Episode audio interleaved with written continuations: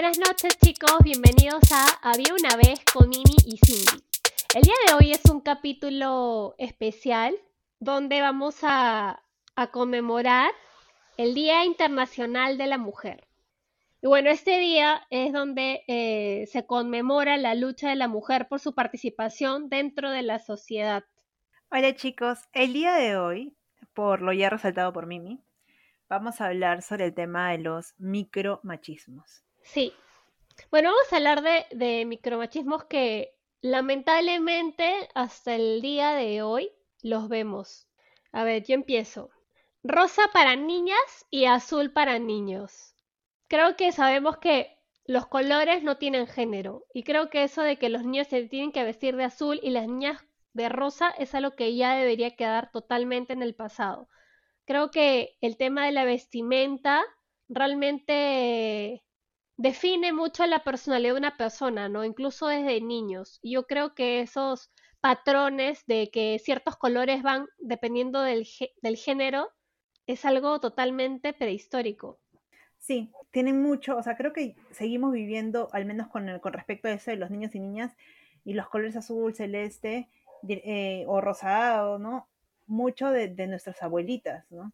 Creo que esa, eso, eso ha quedado de, de, generaciones pasadas y a pesar de que ya estamos en el 2021, seguimos viendo eso, por eso, por ejemplo, los colores en los baby showers, eh, que es, resaltan mucho de que, ah, como es para niña, todo es rosado, es para niño, todo es azul, todo, y cuando vas a, los centros comerciales a, a, comprar, también, o sea, no encuentras mucho en niños el tema de, de un polo rosado que le dé a un niño, ¿por qué no podría? ¿No? Ese tipo de cosas las tienes bien, bien marcadas todavía al día de hoy en la sociedad. Incluso... Y que deberían cambiar, ¿no? No, sí, pero hay marcas que, ¿sabes que Recién están como que entrando al mercado, que son marcas unisex. O sea, que venden un polo que puede ser tanto para una niña como un niño. Y eso me encanta, ¿no? Eso me encanta, me parece súper original y creo que va hacia la idea de sociedad que queremos forjar, ¿no? Que las niñas pueden usar gris, azul, negro, los colores que quieran, y los niños pueden usar colores claros y no los hace menos niños. Lo que pasa es que es una tendencia que ya funciona y ya hay en muchos países. Solamente que en nuestro país todavía es una novedad. Es una novedad ver que existe ropa unisex, pero que, es una unisex eh, no como solamente el color gris es para ambos, no. El color rosado también puede ser para ambos. El color celeste pueden utilizarlo los dos, ¿no? Y eso es algo que todavía recién acá en Perú es una novedad. A ver, otro micromachismo es, eres tan femenina, por eso me gustas. Pero, ¿qué cosa es ser femenina para ellos? O sea, a mí me pasó, me han dicho eso justo hace poco, y cuando pregunté ¿qué es femenina para ti? ¿No? Por cuando, porque que te digan, ay, me gustas porque eres súper femenina. Ya, pero ¿qué es femenina para ti? ¿No? Claro. ¿Cuál es el concepto? Es que a mí me gusta que te vistas bien, que te pongas escotes y que, y que utilices tacos. ¿En serio? ¿Eso es ser femenino? Obviamente, chico bloqueado en Telegram después de una conversación de por qué me dices eso y no tener razones de, de ni siquiera saber lo que es ser femenino pero es un concepto que lo manejan todos, ¿no? O sea, a un montón de gente todavía no se le va eso. El ser femenina es ay, la chica que siempre tiene que ir tacos, la chica que se tiene que vestir bien, porque si te vistes con buzo, como que ya perdiste la femineidad. Sí, es que sexualizar un poco, ¿no? A ver, otro micromachismo súper común. Tu esposo te ayuda en casa. O qué bueno que tu esposo te ayude en casa. A ver, si yo no, yo digo, ¿no? O sea, tu esposo no te ayuda. Hay responsabilidades, hay tareas en un hogar, en una casa, y las comparten. Como suena frío de repente, pero como un roommate, ¿no? Oye, ¿sabes qué? Tú haces esto, yo hago esto. O sea, acá nadie es esclavo ni esclava de nadie. O sea, los dos trabajan porque ahora también tanto la mujer como el hombre trabajan. Los dos son eh, sostén de familia, entonces obviamente las tareas en el tiempo libre se tienen que repartir. Acá la palabra no es ayudar. Yo creo que dejemos de decir que, que el hombre ayuda a la mujer, porque creo que incluso ellos también lo tienen claro que no es su función ayudar, sino su función es ser responsables de las tareas del hogar. Sí, eso es una de las expresiones que más se escucha a diario. Otra, por ejemplo, que pasa, o nos, ha pasado, a mí me ha pasado en alguna entrevista de trabajo o en varias, es que nos digan, eh, ¿tienes novio? ¿Tienes novio? Y si, es así, este, te, piensas casar pronto? ¿Ya piensas tener familia? Y cuando sales de la entrevista y ves hombres y te pones a conversar con los otros candidatos, a ellos nunca les preguntaron eso. ¿Por qué la necesidad de preguntar a la mujer sí preguntarle y al hombre no? No, eso, mm. eso es, eso se ve también como un tipo de discriminación. Claro. Eh, porque no, no debería, o sea, cualquier tipo de, evaluación dentro de la, para un puesto laboral, a todos se les tiene que tratar por igual. Así como me preguntan a mí, oye, ¿tienes enamorado? ¿Piensas casarte? ¿Piensas tener hijos? Le deberían también preguntar lo mismo al, al candidato varón, ¿no? A los hombres también les deberían preguntar, oye, porque ¿cómo saben ellos que en realidad, como dice Mimi, las, las, responsabilidades se tienen que compartir. ¿Y cómo saben si es que en el futuro de repente tiene mucha mayor cantidad de responsabilidad él con sus hijos, la familia o no sé? Entonces creo que ahí también va un tema de, de micromachismo y discriminación. No, incluso, o sea, ¿en qué debería afectar tu desempeño como profesional dentro de una empresa? Lo que tú hagas en tu vida privada. O sea, un poco, o sea, si tú decías, sí, pienso casarme y pienso tener hijos el próximo año, ¿ya baja tus, digámoslo así, puntos en esta entrevista? Asumo que sí. Qué horror. Otro micromachismo, en un restaurante, automáticamente el mozo le lleva la cuenta al hombre sin consultar. A mí me ha pasado, ¿sabes? Y sobre todo, no con una pareja, no recuerdo, creo que también, pero con mi familia, acá somos muchos de ir a comer afuera, bueno, antes de la pandemia. Y yo muchas veces voy con mis papás. Y sí me ha pasado muchísimas veces, o sea, eso sí te lo digo. Se ha acercado el mozo y como que hace, ni siquiera me mira, ni siquiera pregunta a quién le doy o la deja en el medio de la mesa porque mi mamá también podría pagar la cuenta, ¿no? No, de frente se dirige al, lado de mi papá y es, señor, y es un toque como que yo tengo que pararme y jalar, no, yo voy a, pagar la cuenta, ¿no? Incómodo. Y la verdad, mm, asumir eso es como que es machista, es un micromachismo. Sí, sí, eso me ha pasado muy seguido con mi familia también.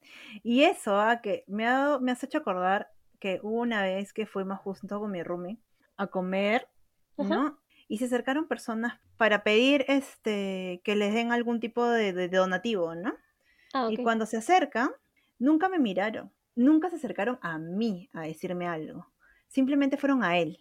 Y él el de la plata es él, eh, asumieron. El de la plata es él. Claro. Y él eh, dice no. ¿Y tú crees que voltearon a mirarme, a decirme, oye, tú, no sé, ¿no? Sí. No. Siguieron a la siguiente mesa donde había otro chico y también le pidieron. Entonces justo decía, claro, o sea, eso también es un tipo de, de micromachismo. O sea, de frente asumes que hasta para pedir ese tipo de donativos vas de frente al el hombre. tiene más dinero. El hombre es el que tiene, claro, el hombre es el que tiene la plata y el, dinero, el hombre es el que va a pagar o que va a dar algún donativo o lo que sea. Otro de los micromachismos que también hemos escuchado quizás es cuando estás postulando para un puesto para ascender y te dicen, pero este puesto es para hombres, con tacos y bien vestida no lo vas a lograr. Es tan complicado para una mujer lograr ascender o demostrar su trabajo cuando estás en un mundo lleno de hombres y en, ciertos sí y en ciertos puestos puntuales no a mí me pasó a mí me dijeron esto gracias a Dios quien me dijo eso no era el que tomaba la decisión para poder tener mi ascenso el que tomaba la decisión era otra persona. Y qué horrible es tener la necesidad de tener a otra persona que tenga que ser varón y defender este tipo de situaciones.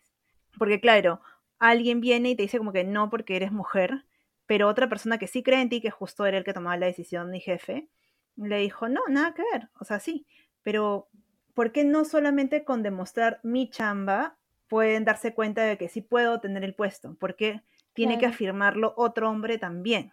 No, porque otro hombre tiene que venir a decir, no, ella sí puede porque ella es capaz por esto, por esto, por esto, por esto. Claro, y no debería haber esa duda por el tema de que seas mujer, ¿no? Claro, por el hecho de, de, de que cómo te ven vestido, lo que sea, y ser mujer, al día de hoy, cualquier puesto laboral existente lo puede hacer una mujer. Pero es verdad, a veces tenemos que hacer mucho más trabajo porque, que un hombre para que nos puedan ver, porque ciertas situaciones prefieren mil veces a un hombre que a una mujer. Y más cuando, por ejemplo, con el tipo de carrera que tenemos y los tipos de, de, mundos que hemos estado nosotras, es, es complicado. Sí, para esto eh, nosotros hemos estudiado supply, logística y todos, todo ese tipo de rubro. Entonces, el tema de los almacenes, digamos así que es nuestro día a día, ¿no? A mí me ha pasado este micromachismo que voy a decir. La bebida fuerte es para él. Mira, a mí me ha pasado, y creo que Cindy lo sabe, a mí me gusta tomar cerveza y un chico con el que yo estaba amaba la piña colada. Y él superado, ¿ah? superado, él siempre a donde íbamos pedía piña colada. Y yo pedía mi chop de cerveza, pedía mi chop de cerveza generalmente. Y venía el mozo y era así mismo comercial de Heineken, pues ese que ha salido. Me ponía a mí la piña colada y a él la cerveza. Era cosa que, siempre terminamos cambiando. Y nos pasó más de una vez. Y la verdad es esto, pues no es lo mismo que con la cuenta. O sea, asumen de que, ay, porque es chica, definitivamente toma el trago más dulce, menos fuerte, o no preguntan, ¿no? Creo que también tengo que reconocer que las últimas veces antes de la pandemia que salí, sí preguntaban, o sea, era como que, eh, ¿la cerveza para quién? Una cosa así, ¿no? Y me eso me pareció súper atinado, por ejemplo. Sí, a mí no me ha pasado ese tipo de situación, eh, quizás porque no sé, o sea, no, no, no, no, no me ha pasado, sí, siempre me han preguntado, o sea, siempre que han llegado a la mesa, sí han preguntado como, ¿la cerveza para quién? Entonces ya vas aclarando de que, que me ha pasado, que yo he pedido cerveza y la otra persona ha pedido cualquier trago de colores existente. No, lo que pasa es que me acuerdo mucho con un amigo que, que tenemos en común, que fuimos a tomar y él vio el vio de qué se trataba y le pareció este interesante pues probarlo. Y su trago era rosado. ¿Ya? y yo había pedido cerveza ese día, no sé por qué, porque normalmente experimento otras cosas, pero esta vez dije ya cerveza. Y cuando llegó, yo de verdad dije, te apuesto que lo primero que van a hacer es darme el trago rosado a mí y a ti te van a poner la cerveza. Pero en este lugar que fuimos, llegaron y nos preguntaron, ¿para quién es la cerveza? Claro. Ah, para mí. Y creo que es la forma correcta de llevar ese tipo de situación, ¿no? No puedes asumir que, que la cerveza es para hombre o el trago fuerte es para hombre y la de los colores es la mujer. Claro, o sea, entre gustos y, como dicen, entre gustos y colores y sabores y cada quien tiene sus propios gustos y, ya, o sea, hay gente que no le gusta el sabor de la cerveza, le parece muy amargo. Hay gente que no le gusta el vino dulce, porque le parece muy dulce y el vino solo tiene que ser seco, ¿no? Sí, y, es totalmente válido, pero para eso también tiene que preguntar. Claro. A ver, otro micromachismo que no me ha pasado, pero sí eh, le pasó a una persona muy cercana y fue que le dijeron, eres mujer, por eso no piensas. ¿Qué? Entonces es como... Todo mal. ¿Cómo te puede, o sea, cómo calificar de por ser mujer no piensas? ¿Qué somos? ¿En qué contexto pasó esto? Se puede saber. Sí, yo me acuerdo que ella estaba trabajando y le pidieron algo puntual para un, reporte, no sé bien qué, qué, estaba haciendo en ese momento, y lo tenían que entregar ya estaba ya contra el tiempo, ya. Y cuando lo ha presentado o lo presentó algo, hubo algo que se le pasó por, por el apuro y su jefe le dijo eso, o sea, yo me acuerdo porque ella me lo contó llorando, ya, ella lloraba y decía, ¿cómo mi jefe me puede decir que porque soy mujer, este, no pienso? O sea, ¿para qué me contrató? ¿Por qué me tiene que decir eso? Y lloraba. Qué ofensivo, ¿no? Qué ofensivo, o sea, totalmente fuera del lugar. Eso es maltrato laboral por donde lo veas. Definitivamente. Sí, sí, sí, sí. Lo bueno, bueno, ella al final renunció, se fue a otro trabajo, pero todo mal, pues, o sea, ¿cómo te pueden calificar? O sea, ¿y cómo calificas no a la mujer? Ah, porque eres mujer no piensas. Claro, o sea, hasta no quiero perdonar nada por si acaso, está totalmente errado ese comentario, pero el eres mujer, coma, por eso no pasa, ay, eres un, si hubiera hablado algo más general, creo que, bueno, en fin. O sea, totalmente machista por donde lo veas, definitivamente. Qué pena, qué pena que haya jefes de esa, que tienen ese tipo de comentarios y tengan ese tipo de comportamientos. Ah, ya. Este fue, justo creo que hubo incluso una campaña por este micromachismo que voy a decir, que es el corres como niña. El corres como niña o gritas como niña, o sea, como si... Y, tú, y, lo raro es que salió un comercial, me acuerdo de... Me acuerdo que incluso le preguntan a las niñas, ¿no? A ver, corre como niña y las niñas corrían con todas sus fuerzas. Entonces, ¿en qué momento el correr como niña se vuelve algo negativo? Uno va creciendo y a lo mejor te van ametrallando de todos estos micromachismos y frases eh, machistas que se normalizan, ¿no? Definitivamente. Estamos cambiando esto, estamos hablando de empoderar a las niñas. Ese corres como niña se acerca mucho a los hombres no lloran. Exacto. Es la, es la contraparte, ¿no? O sea, como si, si tiene ganas de llorar, creo que el tema emocional es algo que siempre tú y hemos conversado antes, es básico una sociedad, ¿no? La forma en la y refleja mucho el, comportamiento de una sociedad, el manejo del tema emocional. El tema de los niños, niñas, o sea, fuera de decirles cómo vestir o qué colores usar, o sea, el tema de que pueden expresar sus sentimientos es básico y tiene que respetarse. Sí. Otro micromachismo que podemos ver es, por ejemplo, cuando llegan a cierta edad, y, eso nos ha pasado definitivamente, es la clásica, eh, ¿ya tienes novio? ¿Cuándo los hijos? ¿Cuándo piensas tener hijos si todavía no tienes novio? ¿No?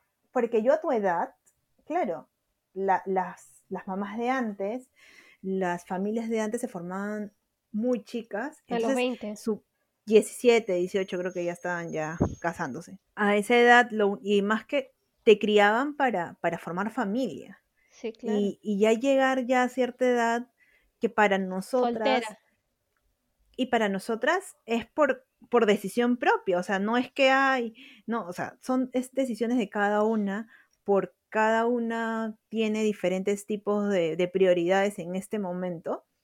Entonces, es súper incómodo que sea constante, ¿no? Cada reunión familiar, cada, cada encuentro con, con, gente que no ves hace mucho tiempo y que tiene esa mentalidad y es como, ¿ya? ¿Cuándo?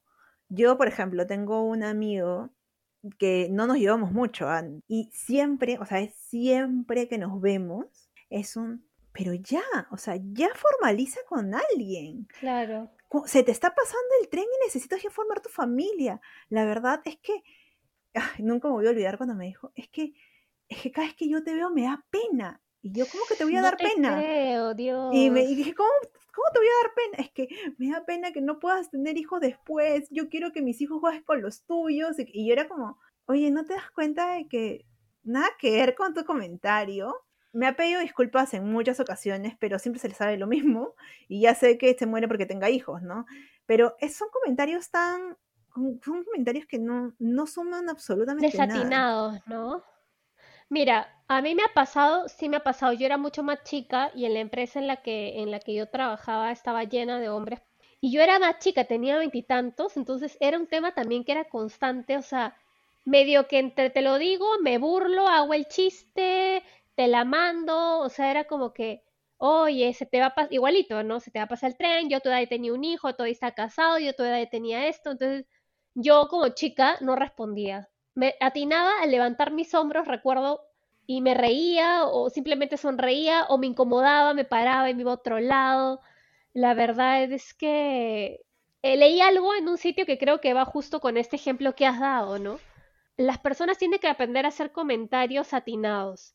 Y leí uno que decía, no hagas un comentario a alguien si es que esa persona no puede hacer un cambio con respecto a tu comentario en menos de cinco minutos. Es decir, Tú no puedes decir, oye, estás gorda, porque la persona no puede hacer nada en ese momento. Oye, ¿por qué no te casas o por qué no tienes hijos? Tampoco, o sea, como quedaba en son de burla, que simplemente podemos hacer comentarios como que, oye, este, te has manchado acá, o tienes la labial en el diente, cosas que sí podemos cambiar.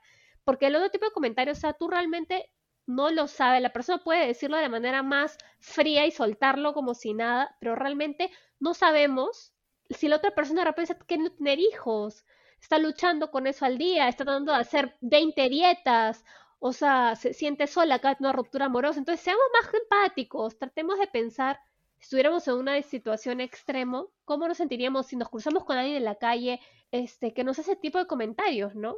Es que justo eso te iba a comentar, o sea, es tan importante también la salud mental o en el momento en que te lo hagan, porque a mí me lo hacen y para mí es como, ok, está bien. y sigo, porque yo ahorita estoy en otro momento, pero por ejemplo, yo escuchaba una charla TED y la chica que nos dio la charla en ese momento contaba que y decía, siempre me preguntaban por, ¿y cuándo los hijos? ¿Y cuándo los hijos? No sabían que yo llevaba años intentando tener hijos, que era mi mayor frustración. Llevaba todos los tratamientos existentes hasta que me dijeron, por tu salud mental, ya han pasado 10 años que estás intentando y ya no vas a poder, o sea, ya, déjalo. a lo mejor cada pregunta es como un pequeño dardo a la persona que le duele porque claro, le el tema, es como que le da, le da, y decía, no saben cómo uno sufre porque estás en ese momento en que quieres hacerlo, pero la naturaleza, todo está en tu contra en este momento, porque quizás no es, no es por ahí tu, misión en la vida. Y no es tu este elección también. No, es que sí era su elección. Quería tener una familia. Ah, ok. Pero no podía. Entonces, imagínate el dolor de no poder. Estás en todo el, tratamiento y que siempre que te encuentras con gente dices, ¿y cuándo los hijos? ¿Y para cuándo? Oye, ya te casaste hace tiempo. Oye, se te está pasando el tren. Oye, entonces es como, no saben todo lo que está sufriendo la otra persona. O como también alguien que, porque por ejemplo, las personas que en realidad estamos en otro momento de nuestra vida, no hacen ese tipo de comentarios y para mí es como, no me suma, volteo y ya quedó. pero hay personas que, sí, no, pero hay personas que, por ejemplo, y nosotros conocemos eh, casos de personas que quieren ya tener hijos y, y, no se ha dado, no ha conseguido la pareja, no, y que les hagan ese tipo de preguntas. Claro. O que estás pasando por un momento depresivo y que te han, o sea, son, son comentarios ya dañinos. No, no sí, y, ah. y, siempre hay, o sea, con mi papás conversamos y es como que están de novios, mi papá tuvieron un noviazgo muy largo ya, de años, años, nueve años creo que estuvieron de novios. Y dice que mi, mi mamá dice que está, o sea, literal ya agotada, que tú me decías, ¿y cuándo se casan? Te está paseando, y que no sé qué, se casaron. ¿ya? Se casaron y era como que, ¿y cuándo el hijo? ¿Cuándo el primer hijo? Tú me tuvo a mí, ¿no? Porque yo soy la mayor. Y, ¿y cuándo el segundo? O sea, ya es como que es un tema de una presión. Bueno, mi mamá también nunca le afectó, nunca se sintió como que esos comentarios le entraban por una oreja y le salían por la otra. Pero sí, pues no eran nada Pero empáticos. no, y además existen un montón de personas que, que sufren con el tema de la presión social súper fuerte. Sí. Sobre todo después de los 30, ¿no? La mayoría de, mujeres, y no los hombres. Sin embargo, los hombres sienten presión social a partir de los 45. Claro, y imagínate, como te decía, ¿no? O sea, la presión social más de repente tu forma de realización en la vida, y es súper válida, es formar una familia y tener hijos.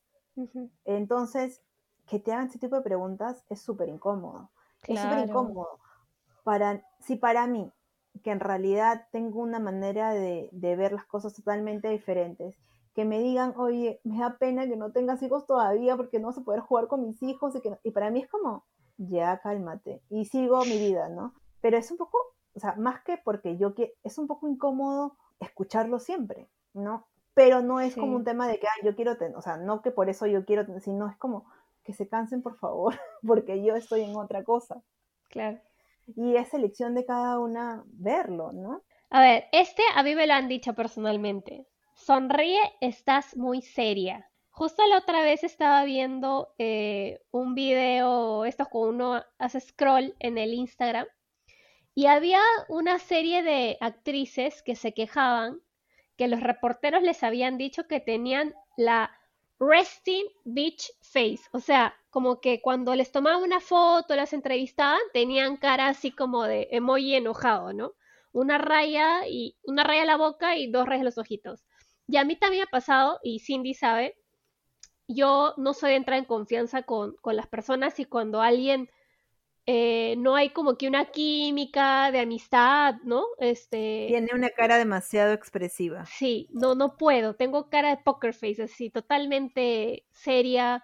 Me, me retraigo, me alejo un poco, o sea, no sé, yo, yo, yo soy así, lo trato de manejar por un tema de que también con Cindy me ha dicho, oye, no, trata de disimular, ¿no?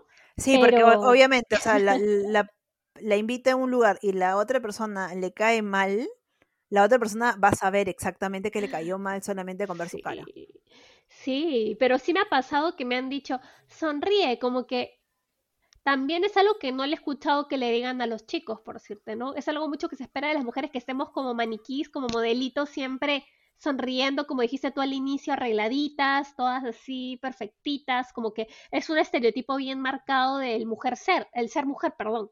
¿No? de cómo debe ser, de cómo debería comportarse una mujer, cómo debería sonreír una mujer, cómo debería sentarse una mujer, o sea, muchas cosas que, que nos ametrallan desde, desde muy jóvenes.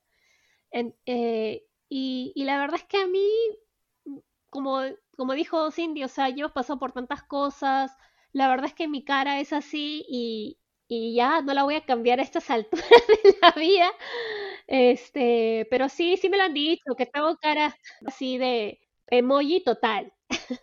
Bueno, el último micromachismo con el que podríamos cerrar es cuando en vez de calificar tu cerebro, te califican como eres linda, ¿no? Como por ejemplo, una expresión puntual es eres tan linda que no te veo en ese puesto. O sea, ¿qué tiene que ver el puesto con que eres linda? O sea, ¿dónde está mi cerebro? ¿No? Y, pasa mucho, o sea, yo lo veía, este tipo de expresiones lo he visto en otro tipo de situaciones, como por ejemplo, te, dicen, ay, este, ah, ¿y qué te parecen este par de, personas? A él, súper este, inteligente, ¿no? Súper entrador. Ella, muy linda. ¿Y dónde está su cerebro? O sea, ¿cómo vas a...? O sea, él inteligente, ella muy linda. Claro, la mujer siempre entra primero por los ojos, entiendo, para algunas personas, ¿no? Incluso dicen que ahora los CVs no deberían tener foto.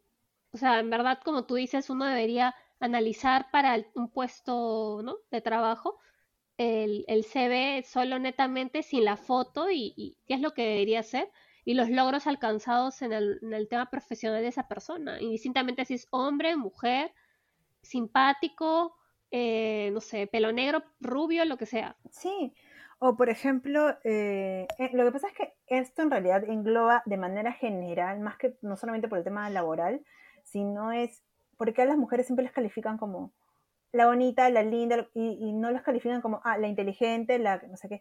Y eso justo yo lo tocaba muy aparte porque en algún momento me lo dijeron, ha sido porque escuché en otras entrevistas y en otros programas, por ejemplo, cuando hay titulares en revistas, es como el, el ingeniero tal, y la bonita tal, señorita tal, ¿no? Es como, ¿cómo vas a poner? O sea, si vas a poner a los dos, lo vas a calificar por su físico, pon los dos por su físico.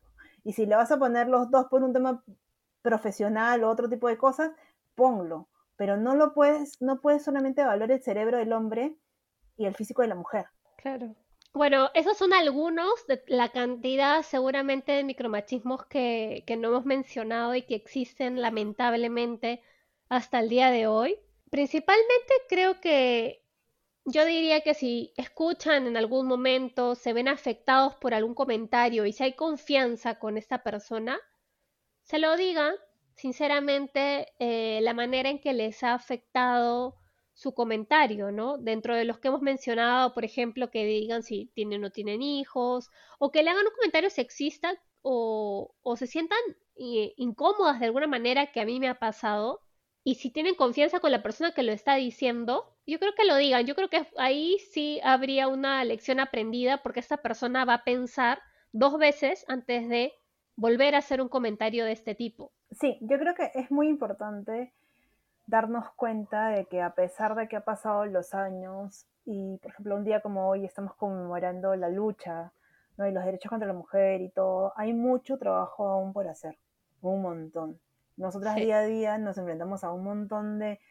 Solamente, mira, acá solamente estamos tocando micromachismos, pero hay muchísimas más cosas de por medio, o sea, es un montón, es una lucha diaria. y creo que una forma de, de ponernos sobre granito de arena es, como dice Mimi, no quedarnos callados si nos incomoda este tipo de situaciones, sino es conversarlo, porque muchas personas, o sea, hay muchos que en realidad es por una falta de empatía increíble y con harto machismo de por medio.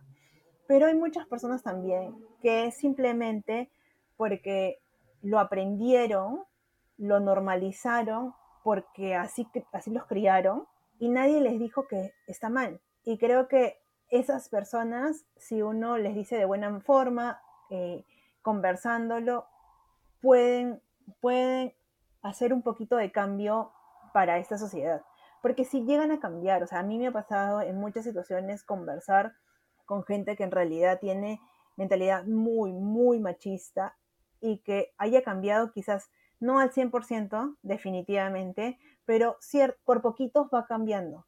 Y creo que eso es algo que nosotras también debemos lograr con el tiempo, que la gente siga cambiando para que esta sociedad mejore y que las siguientes mujeres que vengan no, o sea, que no tengan que vivir este tipo de situaciones tan incómodas. Y mira, tocando un tema bien tranquilo, entre comillas, como es el micromachismo en, esta, en, en la sociedad, porque con el tema de la lucha contra los derechos de la mujer y en general, lo, que nosotros tenemos que vivir día a día, hay temas muchísimo más complicados, ¿no? Y creo que, que a veces parte de, estos tan chiquitos. Y de repente es fácil eh, aconsejar como que traten de que no les afecte lo que muchas veces les puedan comentar, pero realmente entiendan que eso dice mucho más de la persona que lo dice, de la persona que lo, que lo recibe o a quien se lo dice. Ese es mi último consejo, que realmente no se vean afectados, que traten de que las palabras no mellen en ustedes, porque refleja simplemente la crianza de, como dijo Cindy, y la normalización de ciertas cosas en estas personas. Bueno, esperemos que les haya gustado. Igual el miércoles tenemos un episodio más. Este solamente ha sido un episodio especial por el día puntual que es el Día Internacional de la Mujer y, que es importante tocar este tipo de, temas, ¿no? Para ser conscientes de, de lo que todavía estamos viviendo. Sí, muchas gracias chicos, cuídense. Chao. Chao.